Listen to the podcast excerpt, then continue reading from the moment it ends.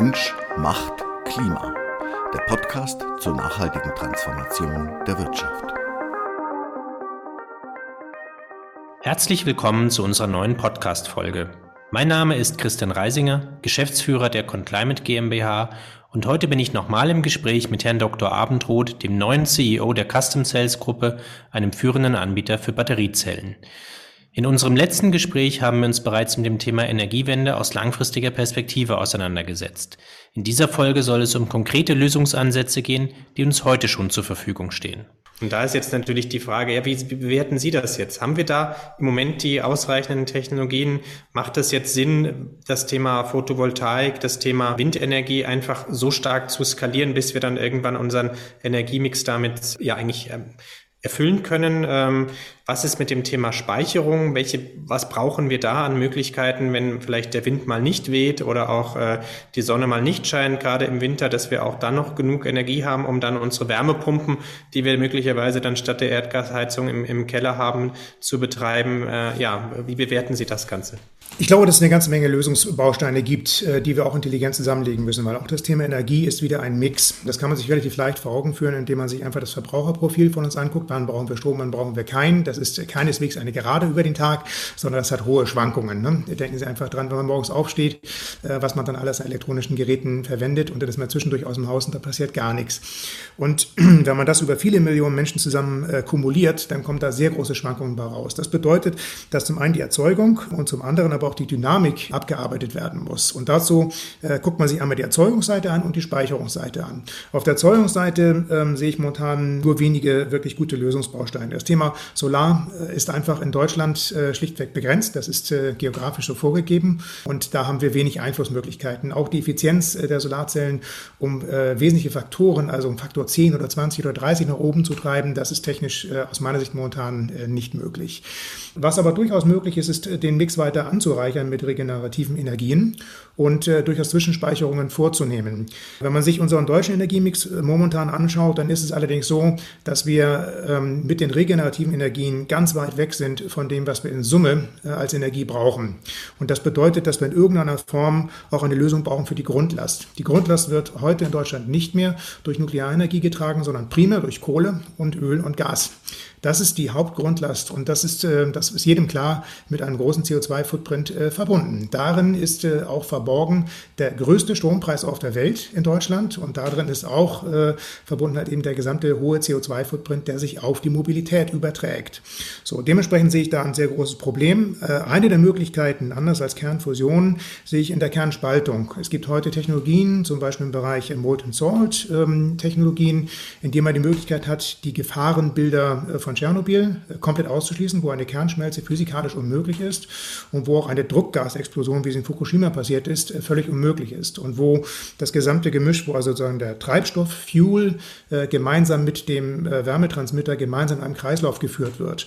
Ähm, das, was da obendrein noch ähm, begünstigend draufkommt, ist, dass die Halbwertsprodukte, die dort hinten überbleiben, also das strahlende Material, der Abfall, durchaus sehr viel weiterverwendet werden kann. Also man kann die Reste an Strahlungsmaterial Material, die wir haben, äh, von einer Halbwertszeit von mehreren 10.000 oder 100.000 Jahren, wie wir sie heute lagern, runterbringen auf 150 oder 200 Jahre. Das ist immer noch eine wahnsinnig lange Zeit. Sie erscheint mir aber trotzdem sehr viel beherrschbarer und ich halte es auch für sehr viel sinnvoller, neuen Fuel nur einzusetzen, um auch äh, den recycelten Fuel wirklich zu verbrennen. Das ist für mich ein großer technologischer Fortschritt mit einem CO2-Footprint, der klein ist. Er ist auch nicht null, das muss auch jedem bewusst sein.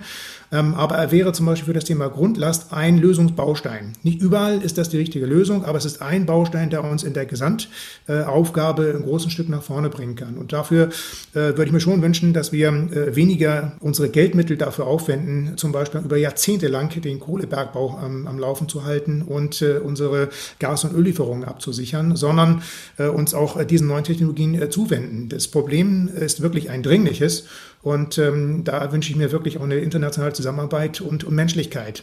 Ja, und interessanterweise ist ja auch diese Technologie schon lange Zeit bekannt. Äh, auch in den 70ern gab es da schon erste Ansätze. Das wurde dann aber nicht mehr weiterverfolgt, sondern man hat sich quasi rein auf eine Nukleartechnologie damals äh, quasi konzentriert. Und das ist halt auch ja der Grund, warum, glaube ich, für viele das auch eine völlig neue Information ist, ähm, dass es da möglicherweise auch neue Technologien gibt, die wesentlich zuverlässiger und auch wesentlich weniger gefährlich sind und auch wesentlich weniger Probleme bei dem äh, beim Thema Endlagerung nach sich ziehen. Und ich glaube, die Situation auch aktuell macht es einfach deutlich. Wir müssen einfach da breit denken und schauen, welche, welche Lösung hilft uns heute akut auch unsere Probleme zu lösen. Und vielleicht kommt die Kernfusion schneller, als wir uns das alle irgendwie vorstellen können oder wünschen. Das wäre dann noch ein netter Add-on obendrauf. Aber ich glaube, wir müssen mit den Technologien, die wir heute haben, auch unsere Probleme von heute irgendwo lösen. Und das bleibt definitiv spannend, da bin ich mir ganz sicher. Ich gehe noch mal rein. Ein Punkt, der immer noch ganz wichtig ist, ist, ähm, dass das ganze Thema auch ein infrastrukturelles Thema ist. Ne? Sie hatten auf das Thema Speicherung angesprochen. Die Speicherung wird zum einen aufgrund der zeitlich bedingten Schwankungen notwendig, ne? also dass man sozusagen Energie in der Nacht zum Beispiel erzeugen kann und am Tag braucht oder dass man sie am Tag äh, solartechnisch erzeugen kann und zu einem anderen Zeitpunkt vielleicht braucht. Aber sie wird auch dadurch ähm, bedingt, dass es äh, inzwischen die Möglichkeit gibt, äh, sehr starke Kraftwerke mit sehr hohen Leistungen sehr viel kompakter zu bauen als früher. Also es gibt heute die Möglichkeit, zum Beispiel Nuklearreaktoren zu bauen, die sind so groß wie ein Schiffcontainer. Die sind nicht mehr so groß wie eine ganze halbe Stadt, sondern die sind äh, so groß wie halt ein Container. Da gibt es übrigens heute fast ein Dutzend Start-up-Firmen, die genau das technologisch versuchen möglich zu machen. Natürlich gibt es da auch Interessen vom Militär, die sagen als erstes, ich hätte gerne einen Container mit viel Leistung, aber es gibt auch zivile Ambitionen und die habe ich zum Beispiel sehr stark unterstützt, äh, weil ich das für einen wichtigen Ansatz halte, weil er auch den infrastrukturellen Weiterentwicklungsprozess deutlich äh, voranbringt. Äh, nämlich die Fragestellung, muss es hinten ein äh, Gigawatt-Kraftwerk an einer Stelle sein oder können es nicht auch verteilte Kraftwerke sein, die dann hinten auch infrastrukturell einfach an die einzelnen Hotspots äh, der Verbraucher angebunden werden. Und so könnten auch dann die Speicherszenarien deutlich besser verteilt werden. Sie haben also hinten noch einen infrastrukturellen Umgestaltungsprozess und äh, genau das äh, ist aber auch das, was momentan den Prozess halt eben ein Stückchen hemmt. Sie müssen immer wissen, die Investitionen in so etwas, in die infrastrukturellen und in die Kraftwerksanlagen sind immens groß und die werden über Jahrzehnte hinweg abgeschrieben. Und äh, wir müssen halt eben hinten aufpassen, dass sozusagen diese Falle der Investitionen nicht in eine Lösung hineinzwingt, die wir uns mal vor 30 Jahren ausgedacht haben, die aber heute keinen Sinn mehr macht. Gebe ich Ihnen recht. Ich glaube, ein Problem, was wir dabei tatsächlich haben, ist natürlich das Akzeptanzproblem. Die Technologie ist einfach, so wie sie aktuell bekannt ist, negativ besetzt und ähm, ich glaube, das wird ganz, ganz schwierig sein, da dafür auch oder das Verständnis zu wecken, dass wir eigentlich jetzt von einer anderen Technologie sprechen. Aber wie gesagt, also ich glaube, das sind Themen, die müssen wir angehen. Ähm, wir können uns, also rein denklogisch ist es jetzt nicht möglich zu sagen, ähm, ich verzichte auf fossile Energieträger und ich verzichte gleichzeitig auf alle anderen Formen der Energieerzeugung und bestreite den Energiebedarf, den ich habe. Jetzt mit den 30, 40 Prozent erneuerbaren Energien, die wir aktuell im Strommix haben. Und der Strommix ist ja auch nur ein Teil von unserem Gesamtenergieverbrauch, weil wenn ich jetzt auch noch die Wärme zukünftig mit Strom erzeugen muss und die Fahrzeuge sollen zukünftig mit Strom fahren und vielleicht fliegen auch noch irgendwann die, Zug die Flugzeuge direkt oder indirekt mit Strom, dann sind das natürlich alles Themen, dass wir sagen, wir haben da noch eine, eine Energielücke, die halt viel, viel, viel größer ist ähm, als das, was wir aktuell schon im, im, im deutschen Strommix einer erneuerbaren Energielücke sozusagen haben. Wir haben bis jetzt ja auch viel über Autos und, äh, gesprochen als natürlich wichtige Mobilitätstechnologie, aber es gibt ja auch andere. Es gibt ja auch innovative Technologien. Ich denke jetzt zum Beispiel an den Hyperloop von äh, Tesla-Chef Elon Musk, also letztendlich einer Vakuumröhre, in der man dann fast mit Schallgeschwindigkeit Kapseln durchschießen kann und da auch weite Distanzen eben in sehr, sehr kurzer Zeit überbrücken kann. Aber auch beispielsweise sowas wie Lufttaxis. Äh, das ist ja was, was heute schon in der Entwicklung ist. Im Prinzip wie große äh, Quadrocopter oder ähnliches, die dann äh, mich von A nach B bringen, auch autonom fliegen können. Wie ist dort Ihre Einschätzung? Ist das, äh, wird das in Zukunft das Auto ersetzen? Also habe ich kein Auto mehr vor der Tür, sondern meinen eigenen kleinen Quadrocopter, der mich dann äh, zum Arbeitsplatz bringt? Oder ist das eher eine ergänzende Nischentechnologie für ganz spezifische Anwendungsfälle? Das wird aus meiner Sicht auch wieder durch den Bedarfmix bestimmt, den wir hinten tatsächlich selber haben. Ich glaube, dass es in der Tat ein signifikanter Teil der Mobilität werden wird. Ist eine Frage der Zeit. Und auch dort wird es wieder so sein, es muss zum einen für uns einen Sinn machen, es muss einen Nutzen haben äh, und zum anderen, es muss auch auch ökonomisch betreibbar sein. Es gibt aber durchaus einige Ecken, wo sich das heute schon sehr sinnvoll abzeichnet. Ich nehme als Beispiel das Thema Delivery Services, also Food Delivery. Wenn Sie äh, Essen zu sich kommen lassen, nehmen Sie mal eine Pizza an oder nehmen Sie einen Kaffee an. Das gibt es an einigen Stellen schon heute per, per Drohne, per Flugdrohne. Und ähm, ich habe da im ersten Moment ein kleines bisschen drüber geschmunzelt und dann habe ich irgendwann äh, mit äh, anderen Kollegen, mit Profis zusammen Business Case durchgerechnet und war ziemlich erstaunt. Und danach habe ich mich gefragt, weshalb ich nicht selber drauf gekommen bin, ganz intuitiv. Wenn Sie eine Pizza ausfahren mit einem Auto und Sie müssen den Fahrer bezahlen und der kann mit einem Auto in der Stunde zwei oder vielleicht drei Lieferaufträge erfüllen, in einem relativ kleinen Radius, aber Sie müssen das gesamte Auto bezahlen, Sie müssen die ganze Zeit ein tonnenschweres Auto hin und her bewegen, CO2-technisch, und Sie liefern unterm Strich äh, drei, vier Pizzen aus. Das war's. Das kriegen Sie in einer Stunde hin. Wenn Sie das vergleichen mit einem Modell, wo heute ein Operator, wenn er sogenannte Beyond Visual Line of Sight, also aus der Sichtlinie heraus über einen äh, Bereich von vier, fünf Kilometern oder sowas, eine Art etwa zehn Drohnen gleichzeitig operieren darf, weil ja eigentlich alles autonom gesteuert ist, äh, und sie mit einer einzelnen Drohne etwa zehn Deliveries in der Stunde hinbekommen. Und eine einzelne Person zehn Deliveries ähm, Drohnen gleichzeitig überblicken kann, haben Sie eine Person auf 100 Deliveries im Vergleich zu einer auf drei oder vier. Und Sie haben nicht mehr den Gesamtinvest für ein gesamtes Auto, sondern für eine kleine Drohne oder für zehn kleine Drohnen. Das ist äh, plötzlich ein Business Case, der sich rechnet. Und äh, jetzt kann man hinten fragen, okay, ist das, nicht, äh, ist das nicht eine Lärmbelastung? Und das ist eine berechtigte Frage, die kann ich nicht beantworten, aber auch ein Auto erzeugt Lärm. Aber wirtschaftlich äh, kann es Sinn machen. Und es äh, kann obendrein Sinn machen aus vielen anderen Erwägungen heraus. Äh, man kann das Stauproblem in der Luft bisher ziemlich gut umgehen. Da gibt es einfach in der dritten Dimension sehr viele Möglichkeiten, sich auch langfristig aus dem Weg zu gehen. Und es äh, kommen ein paar andere Aspekte hinzu, die auch äh, gerne in der ersten Diskussion vergessen werden. Die Frage der Infrastruktur. Schauen Sie mal in unsere Wirtschaftspläne von der Bundesregierung rein, äh, wie groß unsere Investitionen in schienengebundenen und straßengebundenen Verkehr sind. Das sind irre große Milliardenbeträge. Die Infrastruktur in der Luft ist nicht null, weil sie immer noch Radaranlagen und vieles anderes an Equipment brauchen, aber sie brauchen definitiv keine Straßen bauen und erneuern. Also es gibt eine ganze Menge Argumente, die hinten sagen, in einzelnen Nischen wird das äh, passieren. Die Drohnen ist nur ein Beispiel. Ich glaube auch daran, dass äh, die, die Passagierdrohnen einen Großteil des Verkehrs mit abdecken können. Also ich glaube schon, dass den straßengebundenen Verkehr noch für eine ziemlich lange Zeit äh, geben wird. Aber ich glaube schon, dass er durch die Passagierdrohnen und andere Technologien ergänzt wird. Also mehr als eine Nischentechnologie, aber wahrscheinlich jetzt auch nicht das Auto der Zukunft, sondern irgendwas dazwischen wahrscheinlich. Dazwischen, ich habe aber schon großes Vertrauen, dass das auch durchaus attraktiv wird. Ja, auch da wieder die Frage, was ist dort die richtige Größenordnung? Sie hatten auch zum Beispiel das Thema Flugverkehr angesprochen. Dort verhält es sich also in Summe, wenn man jetzt mal über diese ähm, Passagierdrohnen hinaus wegguckt, äh, in Richtung der großen Liner, also der Airliner, da sieht die Technologie zum Beispiel wieder ein bisschen anders aus. Das seit vielen Jahren im Gespräch, dass Wasserstoff die Lösung ist. Das ist aber aus sehr vielen verschiedenen Gründen tatsächlich sehr, sehr schwierig. Fängt bei energetischen, bei Speicherproblemen, bei Betankungsproblemen an. Ähm, aber auch das Handling an Bord ist nicht ganz einfach und auch die Effizienz ist nicht ganz einfach. Äh, Jetfuel hat einfach einfach eine extrem hohe Dichte. Wenn Sie das vergleichen mit Batteriedichten, äh, dann kommen Sie bei heutigen Batterietechnologien auf tonnenschwere Batterien, die Sie mitschleppen müssten, die sehr viel schwerer sind als das gesamte Flugzeug, um eine A380 oder eine große Boeing ähm, tatsächlich über die gleiche Distanz zu befördern. Das ist momentan noch nicht möglich. So deshalb ist die E-Mobilität dort zum Beispiel eine tolle Einsteigertechnologie für geringe Massen.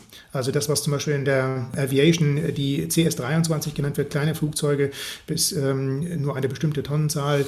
Ähm, dort Dort ist das denkbar, bei Passagierdrohnen, bei auch Cargodrohnen ist es durchaus denkbar, dass man bestimmte Cargodrohnen, die Lasten, die halt eben besonders eilige Güter transportieren, wie medizinische Lasten etc., effizient von A nach B bringen mit so einer Drohne. Da gibt es eine ganze Menge Dinge, die in einzelnen Ecken Sinn machen. Und ich glaube auch hier wieder, ähnlich wie bei der Mobilitäts- und CO2-Diskussion, es ist eine gesellschaftliche Diskussion, die wir führen müssen, welche Mobilitätsform wir haben wollen. Und äh, der Mix, ähm, der wird hinten auch, glaube ich, von Nation zu Nation verschieden sein, weil die Bedürfnisse verschieden sind. Äh, wenn sich in den USA die Distanzen angucken, wenn Sie sich in Europa angucken, äh, wir Europäer kennen autofreie Innenstädte, für die Amerikaner ist das etwas ganz Ungewohntes. Wir kennen aber auch die Distanzen, die man in den USA zurücklegen muss, nur ganz wenig.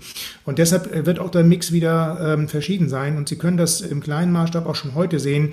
Äh, die Flotten von Automobilherstellern und auch von Flugzeugherstellern sind in Europa und den USA und in Asien nicht gleich, sondern die sind doch sehr verschieden, genau auf die Bedürfnisse der Menschen zugeschnitten.